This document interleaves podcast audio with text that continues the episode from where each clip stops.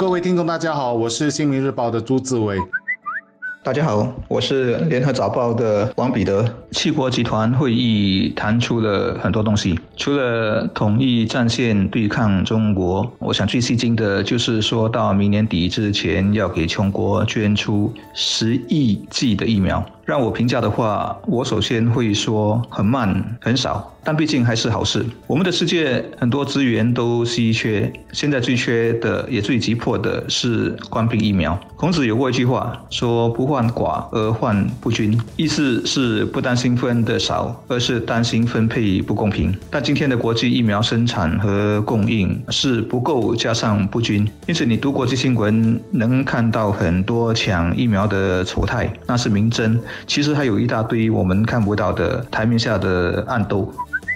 先说疫苗不够吧。全球最大的疫苗生产国是印度，它每个月产能据说是七千多万剂，年初的时候还可以输出，但现在的印度可以说自身难保。我估算它每天打三百万剂疫苗，一个月下来需求是九千万，所以自己国内都不够用。新加坡打疫苗算是世界上最快的国家之一，但我们也只能设定到了国庆日，所有愿意打疫苗的人都能最少打上。上一季，其实我们不是没钱买，照说这个目标应该更早就可以完成的，但为什么不能呢？就是一直没有足够稳定的供应。至于不均的问题就更严重了，全球至今已打了超过二十亿剂的疫苗，但八十五八先打在了富国和中高收入国家的人民身上，整个非洲占比多少呢？据说只有一八先。很多国家，包括我们，已开始给青少年接种了。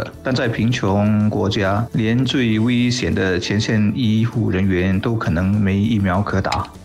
大流行病的历史其实告诉我们两件事：一，如果世界上不是绝大多数人都打了疫苗，在航空业如此发达的年代，人流潜伏着病毒，没有任何一个国家可以说他们已经完全战胜了冠病病毒并大开国门。这是经济和贸易层面上的事。二，病毒改变，而且还在继续改变着千百万人的生命轨迹。历史上那些在疾病大流行中。横行的病原体今天仍在我们的身边。那些危机是化解了，但病毒和病菌以及他们导致的疾病感染和流行从来没有消失。也就是说，我们可能现在都不会知道，现在在流行的一些病毒和过去病毒千丝万缕的关系，还有在未来它们又会延伸出什么新的怪物出来。这是有关病理学方面的，牵涉的当然就是我们的健康。